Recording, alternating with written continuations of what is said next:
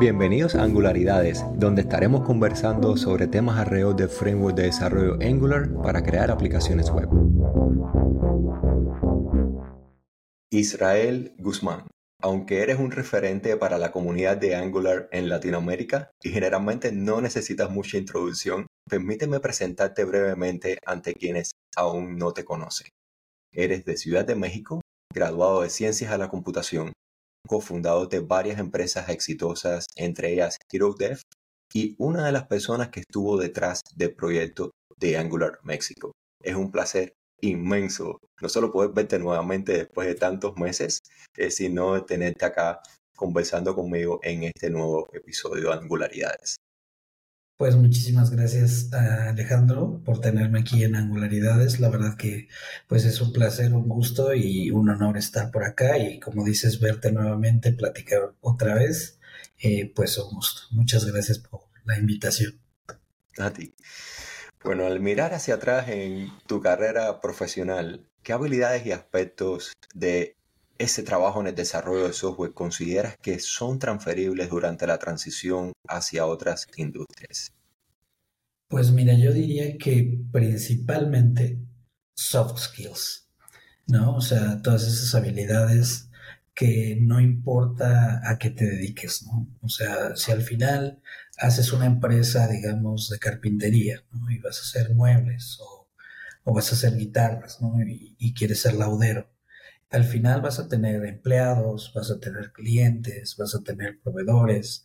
Entonces, la manera en la que puedas tú comunicarte con ellos, expresar algo que no consideres correcto, eh, todas esas habilidades se transfieren sin importar a la industria, ¿no? Ahora, si nos vamos a la parte como desarrolladores de software, eh, si eres un consultor de software, eh, lo que pasa casi siempre es que nunca estás en una misma industria, ¿no? O sea, puede que para un cliente, no sé, se dedican a, hacer dealerships, ¿no? Este, o, son un dealership y, y su software tiene que ver con todo lo automotriz, venta de, carros nuevos, usados.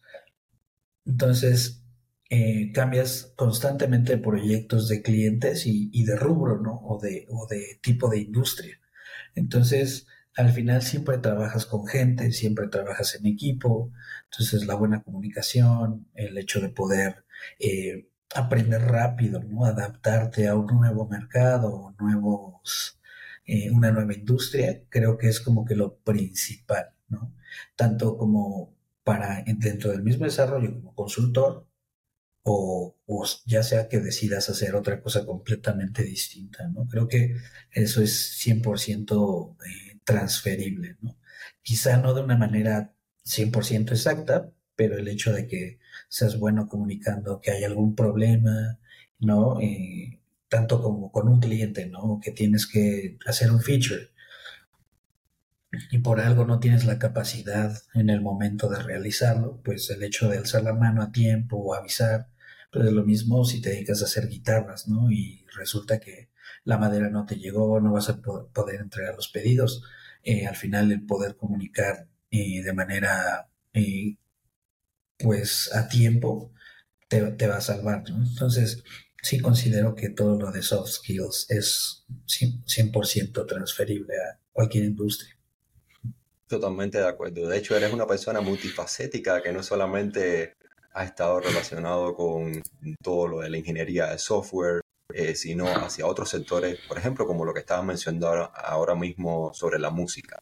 ¿Cuáles son esos desafíos, Israel, que has enfrentado al transicionar desde un perfil técnico hacia uno más orientado, por ejemplo, ahora en esta nueva fase eh, de transición hacia el arte culinario? Pues eh, yo creo que eh, el, adaptarte rápido, ¿no? el hecho de, que las cosas son muy diferentes, ¿no? A lo que estás acostumbrado, a tu zona de confort, a cómo funcionan las cosas. Entonces, el tener que aprender y tratar de adaptarte de manera rápida, creo que es una de las cosas que son un desafío, pero también depende a qué nivel lleves las cosas, ¿no? O sea, cuando cambias de un rubro a otro completamente, pero nada más, digamos que lo vas a aprender, pues igual no, O sea, sí lleva un desafío y una curva de aprendizaje, pero una vez que ya decides quizá hacer un negocio o hacer una empresa o, hacer alguna cuestión así, pues hay muchos otros retos, ¿no? Como la industria misma, que está tan, competida que el hecho de, de, moverte de un lugar a otro y empezar algo nuevo, no solo es adaptarte, es aprenderte, aprender cómo funciona el mercado, cómo funciona el negocio como tal, ¿no? Eh, ahora, ¿qué otras cosas te permiten eh, sobresalir y, quizá eh, como, como sobrepasar o sobrellevar todos estos retos y dificultades? Pues por muy increíble que parezca, pero pues el hecho de ser desarrollador de software te hace ser una persona muy lógica, muy analítica, por lo tanto, en donde quiera que estés parado o en cualquier situación que te encuentres o en cualquier industria o cualquier desafío que tengas, el ser muy analítico te permite analizar, pensar y ver tus mejores eh, opciones.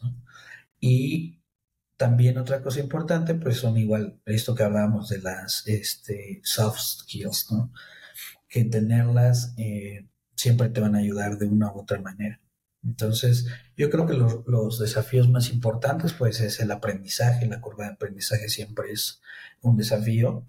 Y, pues, la industria como, tal y la competencia, ¿no?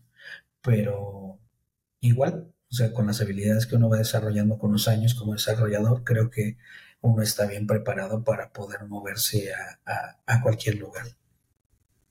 Así mismo. Hay una pregunta que a mí me, me gusta mucho hacer en diferentes ocasiones a varias personas con las que tengo la oportunidad de, conversar y que tienen una experiencia como la tuya. Eh, me gustaría saber realmente cuál es la respuesta que, pudieras darnos desde tu perspectiva personal. es acerca del consejo que puedes ofrecer hacia profesionales del software que buscan diversificar sus habilidades en diferentes campos con vistas a esa resiliencia que estamos necesitando todos en un mundo altamente cambiante, donde no tienes la capacidad de predecir, de pronosticar cómo que va a ser el próximo año y para qué hablar de los del próximo quinquenio o los próximos 10, 20 eh, años en, a partir de ahora, el momento presente. Pues yo diría que ser eterno estudiante sería lo, principal. Eh, el hecho de aprender cosas nuevas, pues al final, si la inteligencia artificial deja a todos los desarrolladores sin trabajo, cosa que no va a pasar por lo menos en los próximos 50 años, creo yo. Eh, eh, el hecho de que Posiblemente por los soft skills. Exacto. Por la habilidad esa de comunicarnos entre personas que... Claro. Y, también eh, tantas variables que hay humanas en un proyecto, ¿no? O sea, si algún gerente que tenía que firmar, no sé, un nuevo feature o algo que va a salir de la, aplicación de la empresa. Si está de vacaciones, pues igual y no, no lo hace o lo cambia. Hay tantas variables, así que eso no va a pasar. Pero volviendo a la pregunta, considero que sí ser un eterno estudiante, ya sea en tu misma profesión, o sea, como desarrollador de software, eh, no estar cerrado, ¿no? Digo, yo amo Angular, es un framework que, que, que me encanta, por la solución que es como tal para el desarrollo web. Pero siempre lo he dicho, y esto la gente que me conoce y me ha visto en pláticas anteriores o, charlas en eventos van a decir, ah, parece disco rayado siempre con lo mismo, pero eh, saber qué herramienta usar para qué problema, ¿no? Entonces, por ejemplo, Quick es un framework nuevo, bastante moderno, muy bueno, que vale la pena aprender y que quizá no lo sí lo puedes ocupar para todo, pero igual te sirve más para algo de retail o algo que tenga exceso de, imágenes, algo no tan transaccional, aunque Mishko, si me escuchara, se volvería loco porque él dice que tienes, puedes usarlo para todo y es correcto, pero, eh, pero bueno, mi punto es ese, ¿no? Aprender cosas nuevas siempre y, y, este, y en la misma industria, ¿no? O sea, por ejemplo, ahorita que está todo esto de la inteligencia artificial tan en auge y, toda esta cuestión, pues quizá tomar algún curso, aprender cómo entrenar modelos, cómo cómo configurarlos, cómo entrenarlos, yo creo que es algo que sería muy bueno para cualquier persona, ¿no? Y no solo eso, incluso ChatGPT, ¿no? O incluso este Copilot, ¿no? De, de GitHub. Aprender a usarlo de manera... Exacto, aprender a usarlo de manera eficiente y buena para tu trabajo sin incurrir en el plagio, ¿no? Sin incurrir en el, ah, me robo las ideas de otros o esa cuestión. Eh, siempre con ética y responsabilidad, pero el hecho de decir, bueno, quizá yo no soy este, tan rápido haciendo unit tests, ¿no? Y pues si yo puedo, y mi, o, por supuesto mi empresa en la que trabajo, el cliente lo permite, ¿por qué no generar los, los, este, eh, los test, ¿no? De, de tu componente con ChatGPT. Teniendo como entrada el componente o el servicio o la, tubería, el pipe que uno quiera probar para eh, tener a la inteligencia artificial como un soporte. Es como el dicho ese que dice que déjenle a las máquinas el trabajo sucio. Exacto. Y ese trabajo que puede ser repetitivo y no necesariamente lo suficientemente creativo como otras áreas en las que pudiéramos invertir tiempo nosotros. Claro, claro, completamente. Entonces, eh, eh, aprender incluso a usar estas herramientas de manera eficiente y, buena y, estar siempre aprendiendo es algo que te, va a ayudar para el futuro, ¿no? Eh, por ahí, no sé dónde leí una nota que al parecer este, todo el código de, de GitHub como tal, al parecer el 80% ya está hecho con con Copilot, ¿no? O sea, los mismos desarrolladores dentro de GitHub hacen las cosas importantes y toda la talacha y todo lo que es repetitivo se lo dejan a, Copilot, ¿no? Entonces, eh, claro, como decía, ¿no? O sea, dentro de cómo está la industria, tu cliente la empresa en la que trabajas, si es algo que sea legal, que te lo permitan, eh, pues adelante, ¿no? Porque muchas empresas, eh, sobre todo grandes, ¿no? El enterprise, sabemos que son empresas que son súper herméticas eh, y que el código no puede vivir en ningún lugar que no sean sus servidores. Entonces, toda esta cuestión, incluso legal, ¿no? Pero el hecho de aprender siempre creo que es algo que te va a ayudar a, a mantenerte y, sobre todo en el desarrollo web y hablando de Angular, porque digo, de eso trata principalmente también el, el, podcast. Eh, pues sí, o sea, estar aprendiendo incluso cosas nuevas como ahorita, ¿no? O sea, el renacimiento de Angular, ¿no? o sea, Signals y todos estos cambios que se han venido, ¿no? Differable eh, views y toda esta cuestión, es algo que es súper bueno aprender y mantenerte al día, ¿no? Ahora, es complicado y mi segundo punto para esta respuesta, para esta pregunta, es eh, administrar muy bien tu tiempo, porque tú dices, ah, bueno, sí estudié, qué fácil, ¿no? Pero si estás soltero, no tienes novia, no tienes ni perro, ¿no? Pues quizá terminas de trabajar y tienes todo el fin de semana para estudiar lo que quieras, ¿no? Pero y si estás casado, y si tienes hijos, o si tienes novia, ¿no? Los eventos familiares, que un fin de semana, es difícil sacar tiempo, pero si tratas de organizarte y sacar un tiempo como para estudiar diario, decir, bueno, en lugar de dormirme a las 2, de la mañana viendo TikTok, mejor me voy a dormir a las 11 de la noche, descanso bien, me levanto temprano y le dedico media hora a aprender algo nuevo ¿no? y a estudiar. Y entonces, administrando bien tu tiempo, yo creo que sí puedes sacar espacio para aprender nuevas cosas. Y eso yo creo que es lo más importante para, para mí, ¿no? Para esta respuesta. Yo creo que el hecho de aprender cosas nuevas, mantenerte al día en lo que te enfocas, te dedicas. Si eres de .NET, pues estar siempre al día en los cambios, las cosas nuevas y siempre estar aprendiendo y tratar de administrar el tiempo para poder aprender.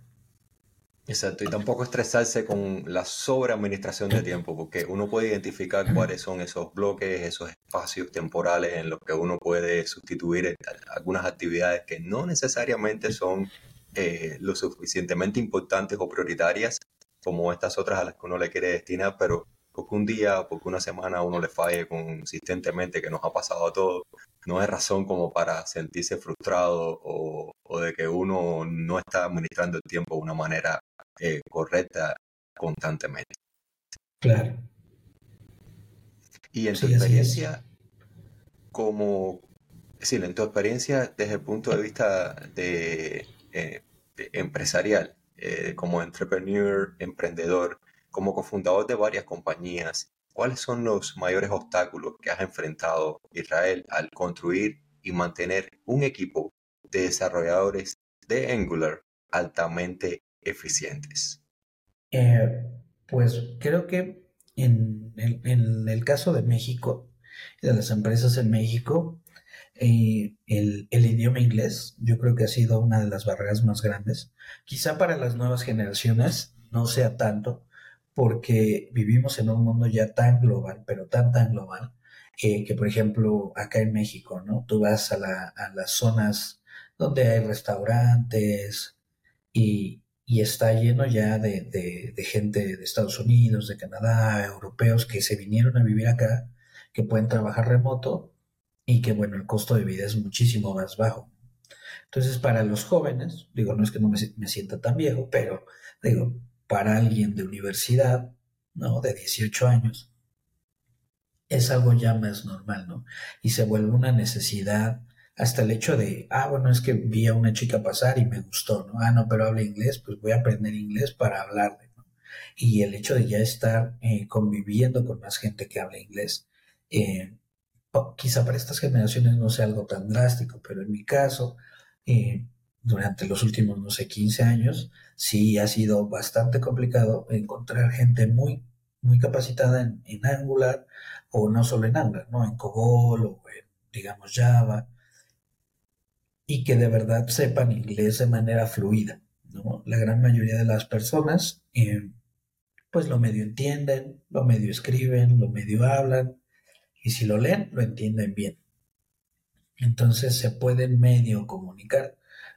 Entonces es, difícil poder mover a, a, esos desarrolladores de México a Estados Unidos con clientes en Estados Unidos, porque si no tienen el idioma y no son fluidos y no pueden comunicarse, bien en el idioma, pues generas un vacío de comunicación, ¿no? O sea, puede que medio lo hable y lo metes a un proyecto, pero en los dailies quizá le da pena hablar o no comenta bien las cosas o no se le entiende o lo que, lo que habla o, dice no, no comunica en realidad lo que está pensando, lo que está pasando, entonces creas ese hueco de comunicación y es muy problemático en un proyecto.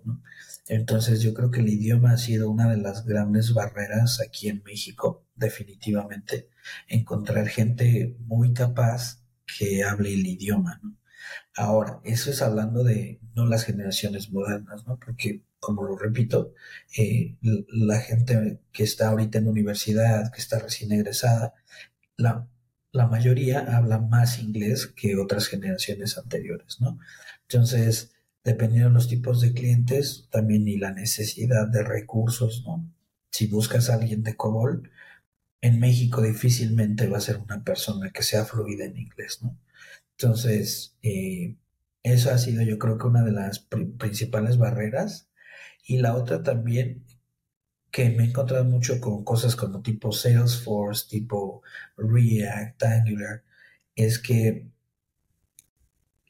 que hay gente que, está capacitada en Latinoamérica, pero como muy normal, como muy promedio.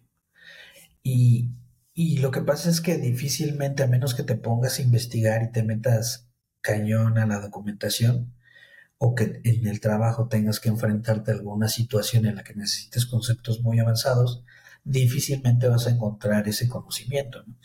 Entonces, mucha gente aquí en México eh, me ha pasado ver que, pues, dice, no, es que yo soy senior en, React, ¿no? Y entonces le haces la entrevista o incluso en Angular. Les haces la entrevista y resulta que, pues, tomaron como que el, Tour of Heroes y, y, y, ya, ¿no? Es como, ah, bueno, tengo experiencia en Java, en otros lenguajes, o varios años en la industria, entonces pues ya tomé este cursito simple, como de las bases, y ya soy senior, ¿no? Entonces es como, bueno, o sea, si eres senior quizá como ingeniero de software, pero en Angular pues eres junior todavía, ¿no? Entonces esa parte eh, también ha sido un poco complicada encontrar gente que de verdad esté altamente capacitada, ¿no? E incluso pasó con recursos de eh, eh, acá en México para proyectos en Estados Unidos y todo, que, que su conocimiento a la hora de la hora no era tan, tan alto, ¿no? Y eso se ve mucho actualmente, ¿no? Y que a veces ¿Cómo que se puede combatir ese fenómeno?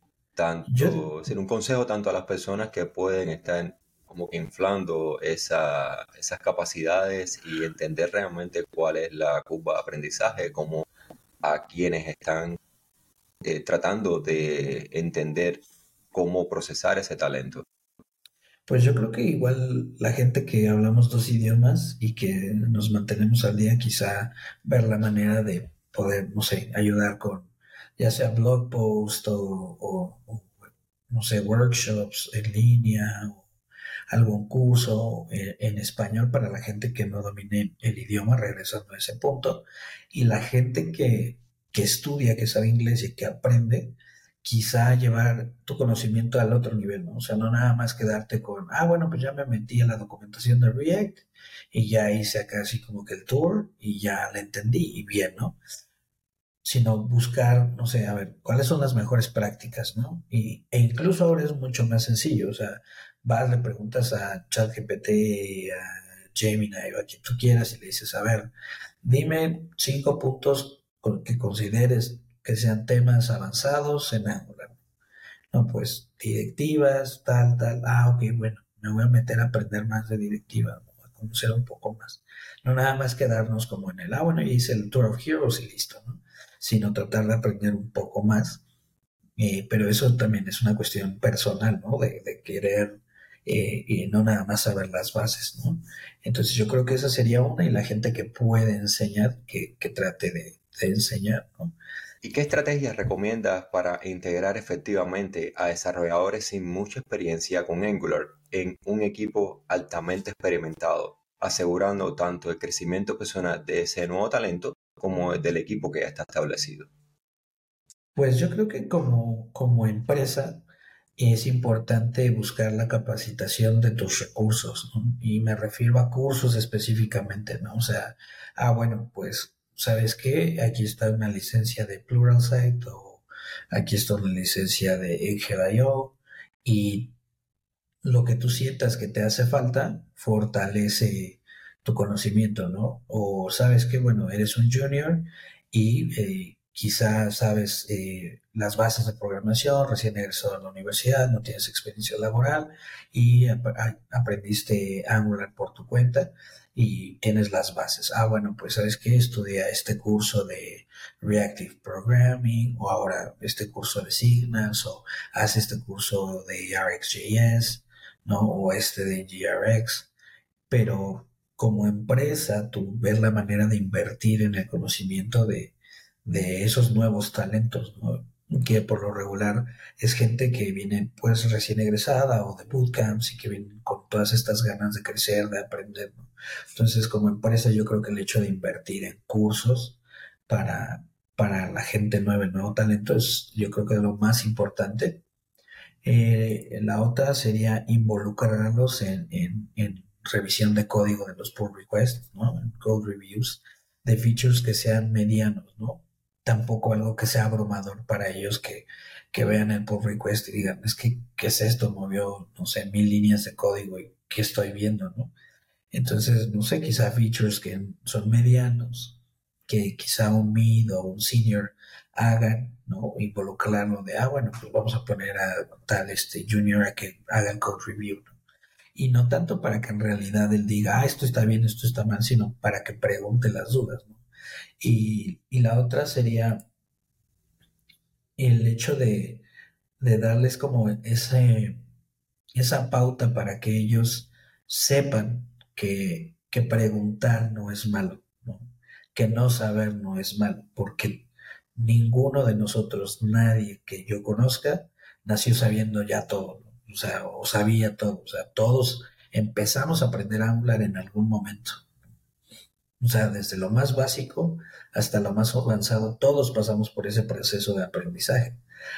Entonces, el hecho de que un junior vea cosas que no entiende en un pull request, quizá hacer un comentario de, bueno, esta parte, ¿por qué no? O en privado un mensaje de, oye, este, este código qué hace o por qué hiciste esto. Ah, ¿sabes qué? Y como todos estamos ocupados, obviamente, en un proyecto, pues no es como que el, el senior va a agarrar y decirte, ah, ¿sabes qué? O sea, cuando tienes un sprint de dos semanas y tienes que entregar un nuevo feature, pues no vas a agarrar una hora de tu tiempo a decir, ah, no, mira, yo te explico y todo, porque te lleva tiempo, ¿no? Pero igual quizá buscar un link y decirle, ah, bueno, mira, yo hice esto por este motivo y sabes que, mira, aquí está el link a la documentación de Angular si te quieres meter más por tu cuenta.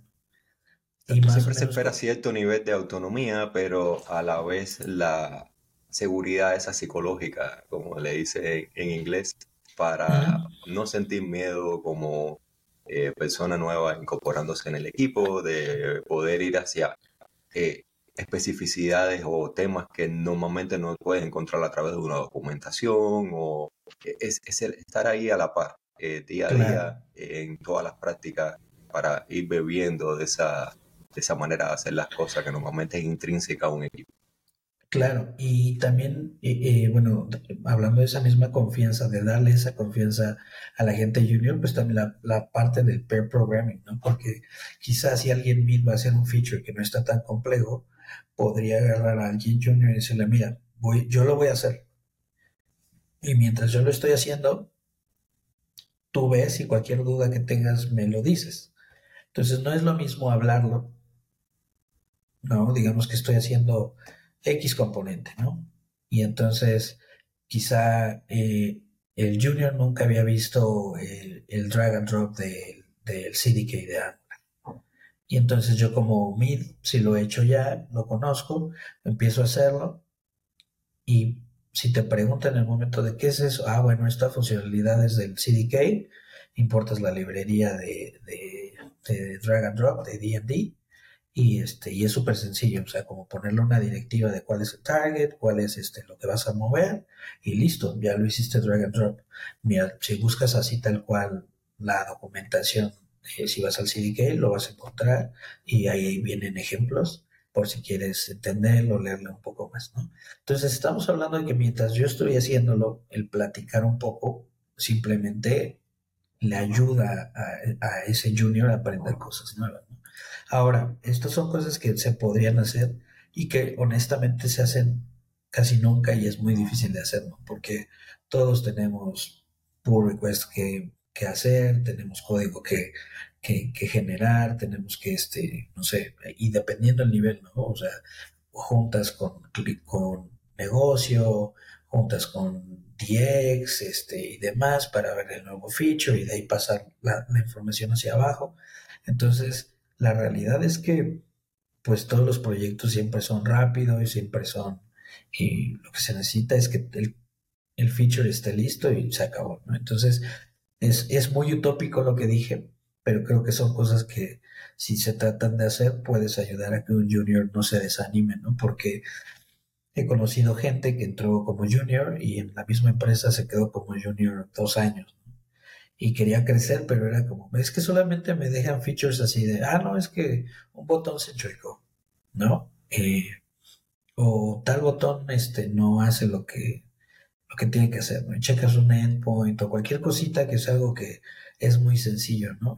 Y, si se invierte en la capacitación de ese profesional o esa profesional, realmente el equipo va a nutrirse de, la capacidad que tenga esa persona de poder contribuir en otras fases, y no solamente en código, sino también en reuniones, en meetings, en esas justas que estabas mencionando, traer a, a, esa, a esa persona junior para que pueda entender cuáles son las formas de comunicación más allá de la pura programación y de las prácticas de código.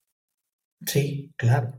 Y, yo creo que lo que sí podría ser muy real y muy alcanzable es la parte que, mencionas y que, que, comenté de la capacitación, ¿no? De buscar cursos y de, mira, aquí están estos cursos, a ver si que son obligatorios y hazlos, ¿no? Y entonces, si haces los cursos, igual siendo junior dices, bueno, yo hice los cursos, ya sé que es en GRX, ah, bueno, pues hay un bug de, GRX, se ve que está sencillo, yo lo tomo, ¿no? O hay que implementar esto, no está complicado, yo lo hago, Y te empiezas a meter y empiezas a aprender. Entonces yo creo que la capacitación es, es sí es algo alcanzable y que no todas las empresas lo hacen porque al final es costoso, pero yo creo que las empresas deberían de cambiar eso y darse cuenta que invertir en el conocimiento de los, eh, eh, pues del, recurso humano que se tiene es, es fundamental para el crecimiento no solo de ellos, sino de la empresa misma. Exacto, tener esa confianza en delegar, de ofrecerle las herramientas para empoderar a esa persona, porque al final, en una buena parte de los casos, si es alguien que realmente se siente identificado con ese perfil profesional, no va a tener otra dirección en la cual tomar, sino es hacia arriba, evolucionando como, como desarrollador o desarrolladora. Sí, así es. ¿Y qué, qué habilidades técnicas y no técnicas, así como los soft skills, consideras esenciales para especialistas en Angular que busquen evolucionar profesionalmente y que aspiren a tener un impacto significativo en la comunidad de software, tanto a nivel local como internacional. Además de, por supuesto, dominar el idioma eh, internacional que viene siendo el inglés. Sí, sí, sí, definitivo. Eh, pues yo diría que eh, participar en los meetups, o sea, el quitarte el miedo o la flojera incluso de decir, ah, es que hay un meetup y sí tengo ganas de ir, pero qué flojera ir. Entonces, el hecho de participar en eventos, de ver podcasts, de ver o escuchar este, ¿no? no sé, tantos canales que hay, ¿no? Y el hecho de aprender de ahí, de solamente escuchar, de mantenerte al día, algo tan simple como seguir a la gente que contribuye a las comunidades, gente que es este, pues, eh, influencer no es la palabra correcta, pero que, gente que es reconocida ¿no? por las comunidades, tanto en inglés como en español. El hecho de seguirlos en Twitter, algo tan simple, te, puede ayudar a aprender, a mantenerte al día y a involucrarte de a poco en la comunidad. Algo muy bonito de la comunidad de Angular a nivel mundial es que es una comunidad muy, muy fraternal. Es una comunidad que abre la, como que abre los brazos, que te recibe de buena manera. Entonces eso, participar en eventos presenciales, eh, como espectador y después como ponente, ¿no? Eh, yo recuerdo cuando, cuando Josué empezó Josué Gutiérrez fue el primer GD de Angular en, latino. Y yo llevaba junto con él el primer meetup en español de, toda Latinoamérica, que era aquí en México. Yo era nada más el sponsor, pero él era el que llevaba el meetup como tal. Y, no, él, él siempre decía, yo también decía lo mismo, ¿no? no tengan miedo a participar, o sea, aunque sea una plática sencilla, o sea, no tienen que llegar a ser un experto y hablar de los temas más sofisticados y más avanzados. O sea, aquí en este miro, si hicieron algo en el trabajo y, aprendieron algo y lo quieren compartir con la gente, quizá haya alguien que incluso teniendo conocimientos súper avanzados no lo ha hecho y quizá aprenda de lo que tú puedas compartir, ¿no? Entonces, y siempre se aprende de, de, de cualquier cosa que te compartan o que alguien hizo, ¿no? Eh, en experiencia o, en conocimiento, siempre se aprende algo y aunque ya sea, sea algo, aunque sea un tema sencillo o básico y ya lo sepas, pues el hecho de que la gente comparta y tú como alguien que sabe más apoyes a esas charlas, eh, es bueno, ¿no? Entonces, eh, yo creo que eso, el, quitarte el miedo también a participar, a hablar, a hacer, a escribir un blog o, o compartir tu conocimiento, yo creo que eso es muy importante como para crecer dentro de la, de la comunidad. Otra cosa que te puede hacer crecer mucho en la comunidad de Angular es el hecho de incrementar tu networking, simplemente, ¿no? Eh, lo que comentabas del idioma, obviamente, si quieres eh, aprender, crecer eh, a nivel internacional, ¿no? que quizá ahí, pues como estamos hablando de que las eminencias o la gente más experta en aula, pues ah, es gente que es fluida en inglés o es gente que trabaja en Estados Unidos. Entonces quizá necesites un conocimiento más avanzado para, para dar ponencias a nivel como muy alto, ¿no? Pero aún así hay eh, conferencias que tienen lighting talks, ¿no? Para las cuales tú puedes quizá no ser ponente en el main stage, ¿no? en el escenario principal, pero que puedes empezar a participar con una plática que es rápida, que es muy específica lo de tu trabajo, que compartes y siempre hay oportunidad, eh, siempre cuando te quites el miedo de empezar a hacer esas cosas, ¿no? Y, y qué más, eh, algo ya técnico que se puede, que te puede ayudar, obviamente, pues es la lógica de programación que tienes, ¿no? Eh, los algoritmos, los patrones de diseño, todas estas cuestiones ya técnicas 100% que te pueden ayudar a entender mejor ciertos conceptos. Eh, más avanzados. Entonces, eh, yo creo que esos serían mis consejos. Lo que mencionaba los Lightning Talks, es decir, tener la capacidad de sintetizar, sumarizar un contenido en 5, es decir, en menos de 10 minutos realmente es importantísimo, porque eso también demuestra esa síntesis eh, desde el punto de vista de conocimiento que uno puede hacer llegarle a una audiencia en un espacio pequeño. Son menos cantidad de palabras que uno tiene que decir durante toda una charla y menos oportunidad de equivocación y también menos tiempo que se debe destinar para elaborar diapositivas de apoyo o ejemplos de código y puede ser un buen arranque para eh, ser partícipe de esas comunidades donde generalmente se atiende de manera presencial o, de manera online. Exactamente. Y otra cosa que se me pasaba era eh, la parte del public speaking, ¿no? A mucha, a mucha gente le da mucho miedo hablar en público, ¿no? Ya sea en una junta y mucho más para una audiencia grande, pero hay muchas maneras de superar esos miedos, ¿no? hay, hay, no sé, cursos, hay eh, eventos presenciales, más que cursos, porque el curso es teórico y a la hora de pararte por mucha teoría que tengas, quizá te entra pánico escénico, ¿no? Pero hay, hay eh, clubes este, de, de, oratoria, de public speaking, uno muy famoso es los Toastmasters. Toastmasters. Eh, en, mi estancia en Canadá eh, me metí ahí a los Toastmasters y la verdad es que es increíble porque conoces gente, una, una vez al mes te dan un libro o una como revista con tips, eh, trucos, maneras de hablar y demás. Y, y literal lo único que haces en las reuniones es cada semana pasan una, dos, tres personas a dar un tipo de discurso en público. Y eh, entonces digamos que este mes toca hacer un discurso de convencimiento. Entonces tienes que convencer a la audiencia de una historia o venderles algo y, ellos te dan los tips y demás, ¿no? Entonces, pues ese miedo te lo vas quitando con la práctica y que es algo que nunca se te acaba de quitar, ¿no? Y que le pasa incluso a los artistas como Maná que tocan para estadios llenos y, y en las entrevistas te dicen es que nosotros llenamos tal estadio 19 fechas seguidas o nueve fechas seguidas o 15 días seguidos, pero esa, cosquilla en la panza, ese nervio antes de subir al escenario, por más conciertos que hemos dado en tantos años, nunca se te quita, ¿no?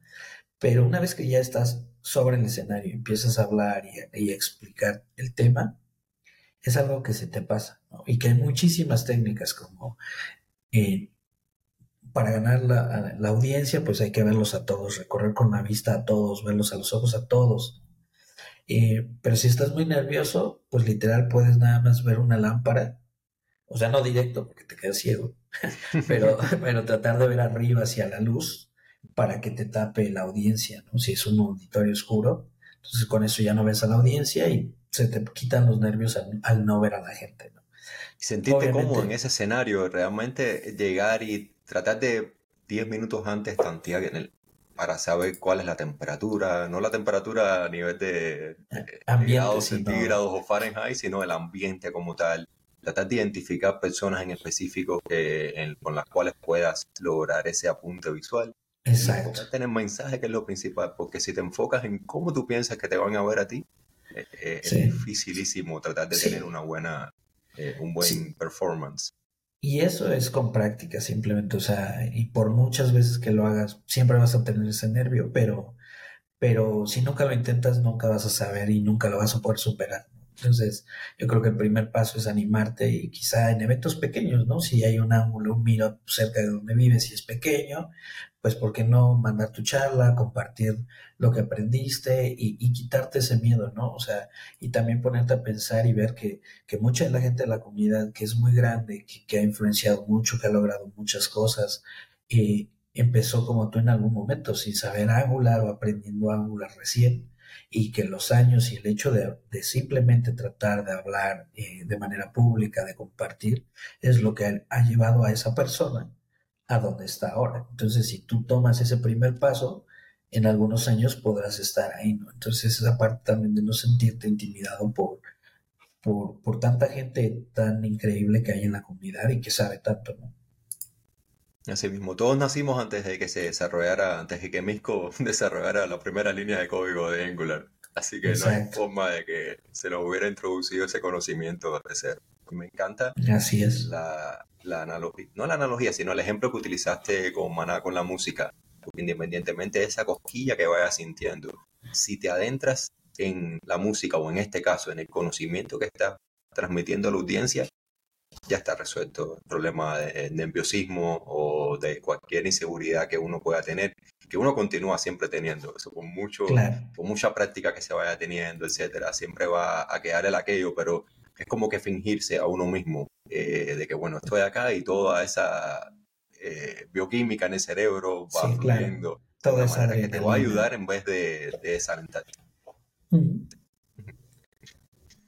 Y hablando de, sí, regresando al tema de Latinoamérica, eh, cuando comentabas acerca de tu experiencia con estos primeros meetups de Angular en, en, México, desde tu perspectiva, ¿cómo crees que ha contribuido la comunidad de Angular latinoamericana al desarrollo global del framework? ¿Y qué lecciones pueden aprender otros grupos regionales de esta experiencia? Pues yo creo que eh, han ayudado muchísimo a que el framework se expanda y que, y que la gente lo conozca en toda Latinoamérica, ¿no? Eh, yo creo que Angular si tiene algo o algo que, que, lo hace muy particular es que surgió, bueno, AngularJS cuando surgió le daba solución a un problema muy grande que existía y a un vacío que había en el desarrollo web. Entonces la gente que empezamos con AngularJS en las primeras versiones, eh, en Latinoamérica, en, Estados Unidos, en Europa, pero más específico acá, nos emocionamos demasiado con el framework, ¿no? Y, fue algo que nos llenó de, ilusión, de emoción y, que nos apasionó. Entonces, el, el, crear los, los, primeros meetups, el compartir, el hacer canales de YouTube, ayudaron mucho a que el framework como tal se, se, conociera en Latinoamérica, ¿no? Y ahora es un framework muy utilizado en muchas partes de Latinoamérica y en empresas muy grandes también, ¿no? Entonces, yo creo que ha ayudado muchísimo a que el framework como tal se conozca en, en, en Latinoamérica. Ahora, algo súper importante que hay que notar también es que casi siempre las tecnologías a, Latinoamérica llegan años después, ¿no? O sea, digamos que AngularJS llegó a México y a Latinoamérica, no sé, dos, tres años después de que el Enterprise en Estados Unidos ya lo estaba utilizando de una manera muy fuerte, ¿no? Entonces, eh, yo creo que las comunidades de Latinoamérica han ayudado a eso, a que esa, esa brecha de tiempo se hiciera mucho más corta, ¿no? Eh, ahora, eh, algo que sí detuvo demasiado las comunidades, y no solo en Latinoamérica, sino en todo el mundo, pues fue la parte de la pandemia, ¿no? Entonces yo creo que es algo que apenas empieza a retomar de manera presencial y aún así va muy lento a como era antes, ¿no? Antes había demasiados eventos presenciales en toda Latinoamérica y es algo que va lento, pero ahí va, ¿no? Y yo creo que algo que ha ayudado también es al hecho de compartir conocimiento a lo que mencionaba, ¿no? Hay gente muy experta en la comunidad de Latinoamérica que ha compartido conocimientos muy avanzados que difícilmente alguien que no habla inglés y no se mete a las profundidades del framework quizá desconozcan. Entonces ha ayudado a, compartir conocimiento en la comunidad y eso es algo yo creo que, que muy importante porque el hecho de compartir conocimiento no solo hace que refuerces el conocimiento que, y el dominio que tienes tú sobre ese conocimiento, sino que ayudas a los demás a aprender cosas nuevas, ¿no? Entonces, pues compartir conocimiento siempre es bueno. Y dentro de eso, pues el hecho de que tú nunca sabes cuánto puedes impactar a una persona y esa persona a cuántas personas más puede impactar, ¿no? Entonces, el hecho de que quizá tú das una conferencia, ¿no? Te animas a dar tu primera conferencia y quizá el tema que, que, diste fue muy inspirador y eso influye a una persona, nada más de la audiencia, de 200 personas, digamos que solo a una le impactó de manera que de verdad lo influenció y que diga, ah, bueno, es que si esa persona pudo, yo también quiero dar una, una charla. Y si esa persona influye a dos o a tres, empiezas a hacer una cadenita de, impacto hacia otras personas. Y eso es algo muy bonito y que ha hecho mucha gente de la comunidad en Latinoamérica eh, de Angular. Y este, pues eso es, es siempre bueno para, para el framework. Exacto, y estás buscando también, estás logrando encontrar con todo ese networking apoyo más allá del entorno del equipo tuyo de trabajo en una compañía, en una universidad, en un centro de investigación.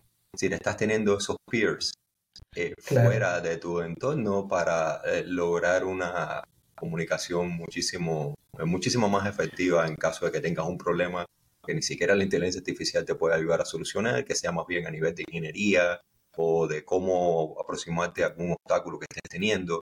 Eso que, están, eso que está ofreciendo las comunidades es invaluable completamente. Así es.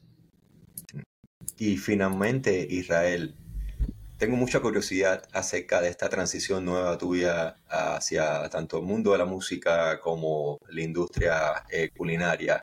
¿Cómo, es decir, ¿cómo, ¿cómo, ves esa transición eh, tuya, qué esperas lograr en la industria gastronómica y cómo es que ves tu legado en la comunidad de Angular explorando estos nuevos caminos, transicionando entre diferentes industrias. Pues, eh, pues mira, honestamente soñar es gratis, ¿no? Soñar no cuesta nada. Y pues eh, si de eso se trata, pues a mí me encantaría tener, no sé, un restaurante que tuviera una estrella Michelin, no sé, tener mi propia cervecería artesanal, no sé, mi, mi viñedo, hacer mi propio vino, este, o, tener mi marca de mezcal, de tequila. Eh, ahora, pues todo eso no surge de la nada. Necesitas pues aprender, conocer, ¿no? O sea, los procesos como tal, ¿no? O sea, cómo haces una cerveza, cómo haces un vino, ¿no? Y, y ahora de eso que te salga bien, pues es como hacer la arquitectura de, un, de una aplicación, ¿no? O sea, Puede que tengas los conocimientos, pero la primera vez que lo hace puede que no te quede tan bien, ¿no? O aprendas cosas nuevas, ¿no? Y digas, ah, bueno, para el próximo proyecto, quizá en lugar de usar este tipo de arquitectura, voy a hacer esto mismo, pero voy a modificar esto y esto que no me funcionó. Y, pues siempre estás aprendiendo. Y, yo creo que lo más importante, pues es el proceso, ¿no? ese proceso de, de no saber nada, ir aprendiendo hasta lograr algo, ¿no? hasta lograr hacer tu primer cerveza que digas, me gustó, o tu primer platillo que digas, wow, está increíble. Entonces, eh, es un proceso, yo lo estoy disfrutando mucho y yo creo que al final la pasión, la pasión es lo más importante. Eh, yo tuve la dicha, que creo que quizá no todos pueden decir lo mismo, eh, que empecé a programar a los 12 años y que desde el primer for loop que, escribí en, Pascal, me enamoré de la programación y siempre supe que me quería dedicar a eso, que era algo que me apasionaba y que casi siempre, diría el 90% de todos mis años de, como profesionista, no los he sentido como trabajo, los he sentido más como, como un hobby, como algo que me gusta, ¿no? Y que en mis ratos libres, a veces en lugar de ver series, pues aprendo un nuevo framework o aprendo temas nuevos, porque a veces por la vida, por la familia, por este, el trabajo, eh, no tienes chance de, estudiar tanto como quisieras, ¿no? Entonces luego yo en mis ratos libres, en lugar de ver series, aprendo cosas nuevas, ¿no? Entonces, eh, yo creo que esa pasión es lo que siempre te debe como de, llevar, ¿no? Eh, porque ya sea que te dediques a hacer guitarras o te dediques a hacer de comer o te dediques a programar, pues el hecho de que sientas esa pasión por lo que haces y levantarte al otro día como pues contento, ¿no? De que lo que haces te apasiona, pues es una bendición y es algo que, que nos hace que se sienta como, ah, tengo que trabajar. Que en todos los rubros obviamente hay días y hay proyectos en los que, los que a todos, absolutamente todos nos pasa, ¿no? Y es normal que digas, ay, hoy no quiero ir a esa junta, ¿no? Pero es normal, ¿no? Y es parte de esa pasión y de ese crecimiento. Entonces, eso, pues yo creo que es, lo, lo, importante de, este proceso y de esta transición. Y la otra, pues es el, referente a lo del legado. Bueno, es un honor que lo digas con esas palabras de esa manera, pero yo creo que eh, para mí siempre ha sido muy, muy padre compartir con la, con la comunidad lo poco o mucho que yo pueda conocer o saber. y siempre me ha gustado compartir el conocimiento porque, bueno, la gente que me conoce eh, de manera personal, así más íntimo de la, de, la comunidad, pues conoce esta historia, ¿no? Que, que cuando empecé a trabajar, eh, yo empecé a los 17 años a trabajar y a los 18 empecé a trabajar con un equipo donde todos ellos eran amigos desde el bachillerato, toda la universidad, e incluso algunos de ellos habían hecho su maestría juntos en Harvard. Entonces, era un equipo muy cerrado y una vez me pasó que yo tenía que hacer algo. Y te estoy hablando que no existía GitHub, nada, sea, estamos hablando de struts con Java hace muchísimo tiempo. Entonces... De, de transferir el código por disquete o por una red local. Sí, sí, exacto. Entonces, eh, vi que en el, en el repositorio que teníamos, eh, vi que, que, había unas pantallas que tenían algo muy parecido a lo que yo tenía que hacer.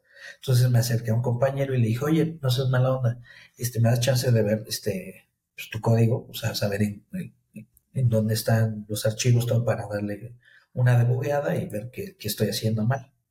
Entonces yo me paré de este lado y él estaba sentado así. No me volteé a ver, no.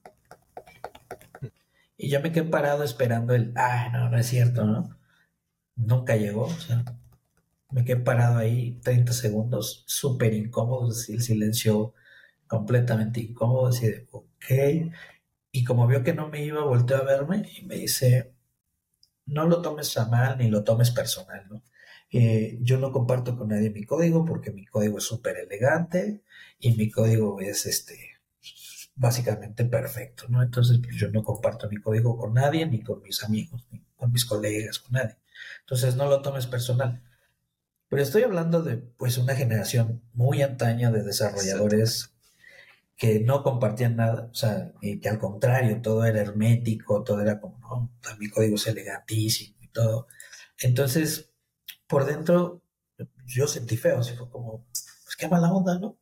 Y, dije, si algún día llego a saber mucho o poco o lo que sea que sepa, yo nunca le voy a negar la, pues, la ayuda a nadie, ni le voy a, eh, a, negar mi código a nadie por muy perfecto que pudiera ser o por muy elegante, ¿no? Entonces, pues compartir con las comunidades siempre es algo que he disfrutado mucho, que me gusta mucho y que voy a seguir haciendo porque yo sigo programando, es parte de, de, toda mi vida, de mi genética. Amo Angular. Y sigo haciendo proyectos personales, eh, este, y bueno, otras cosas con las empresas en México, este, como consultor, eh, toda esta cuestión.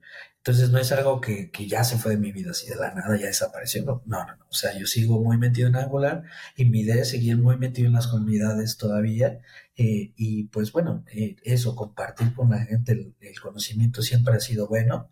Eh, también yo he aprendido mucho de la, de la comunidad. Y pues es algo que, que yo creo que lo que más le agradezco a Angular, a Framework, a las comunidades, es que conocido personas increíbles a lo largo de estos 10 años de compartir con las comunidades y que he hecho unas eh, grandes amistades. O sea, he conocido muchísima gente y he, hecho muchos amigos también. Y también a nivel profesional y a nivel negocio incluso, me ha dado la oportunidad de crecer, ¿no? Y, este, y es algo que le debo 100% a la, a la comunidad, ¿no? O sea, yo conocía a Frosty en, en el meetup de, de Angular cuando la primera GConf y que vino a dar una charla y eso fue hace, no sé, 10 años, 11 años, ¿no? 2015, ¿no? 2014. Sí, 2014 me parece, hace como 10 años, ¿no? Bueno, casi, sí, ya casi 10 años, pero, eh, y bueno, no solo él, ¿no? Jorge Cano, El Pana, Miriam, o sea, he conocido a muchísima gente a través de las comunidades y he aprendido mucho y, he hecho buenas amistades y, es bonito el hecho de poder, no sé, ir a, Bolivia, ir a Bogotá y, saber que puedes ir a comer con alguien que conoces y que, que Angular nos une, ¿no? Entonces, eso ha sido muy, muy padre. Y todas estas buenas prácticas, como se dice, fortalece muchísimo la capacidad de tanto transicionar desde otra industria hacia la industria de software como viceversa o como la continuidad de eso, de transicionar desde el software hacia otras industrias, porque esa capacidad analítica de hacer programming, de no necesariamente seguir el ejemplo de generaciones anteriores, que no todo el mundo obviamente era así, pero hoy en día es más raro que una empresa fomente ese tipo de hábitos y de prácticas. Una persona con esas características de que estabas mencionando, de que este código es mío, no, nadie lo puede mirar, es difícil que hoy en día fructifere en un ambiente laboral. Y teniendo esos aprendizajes y la manera iterativa con la cual se enfoca la ingeniería de software hoy en día, puede ayudar muchísimo hacia, hacia expandir esa capacidad que uno tiene de ver las cosas en, en otras industrias, en otros ámbitos, que no necesariamente sean de programación. Sí, así es, definitivamente. Y pues sí, yo creo que es muy bonito ser parte de las comunidades, por lo menos de Angular, ¿no? Este, eh, la comunidad es muy, muy cálida, es muy abierta.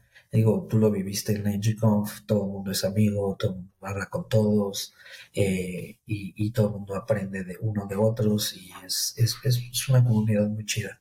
Entonces, pues a la gente de Latinoamérica que quiera emprender o empezar a iniciarse en esto de las comunidades, pues simplemente que, que se anime, porque yo creo que son muchísimas más las cosas buenas que, que te puede brindar a, cualquier cosa que pudiera ser negativa. Israel, antes de concluir el episodio, ¿hay algo más que no hayas mencionado durante esta conversación sobre lo que quisieras comentar? Eh, pues creo que la gente que me conoce hablo demasiado. Soy muy parlanchín, entonces honestamente creo que abarqué bien las respuestas para todas las preguntas. Y pues nada, honestamente simplemente eh, darte las gracias Alejandro por la, pues por la invitación a, a, este evento, ¿no? Aquí en Vulgaridades. Eh, y pues gracias y sigue haciendo lo que haces porque siempre compartir con la comunidad es súper bueno para todos y estoy muy agradecido y contento de, de poder compartir una vez más. Y yo infinitamente agradecido a ti por toda esa eh, decir, ese ejemplo, esa referencia y todo lo que has hecho por la comunidad y bueno, aceptar estar acá conversando conmigo sobre esta cantidad de tópicos que hemos abarcado durante el día de hoy. Sí, no, pues gracias a ti. Bueno, muchísimas gracias y nos vemos en la próxima oportunidad. Hasta luego. Por supuesto, gracias. Gracias por escuchar este podcast y espero que te sean útiles los temas abordados durante el episodio. Si aún no te has suscrito, te invito a hacerlo para no perderte ninguno de los futuros tópicos relacionados con frontend, interfaces gráficas, arquitectura de software y desarrollo web a través de Angular.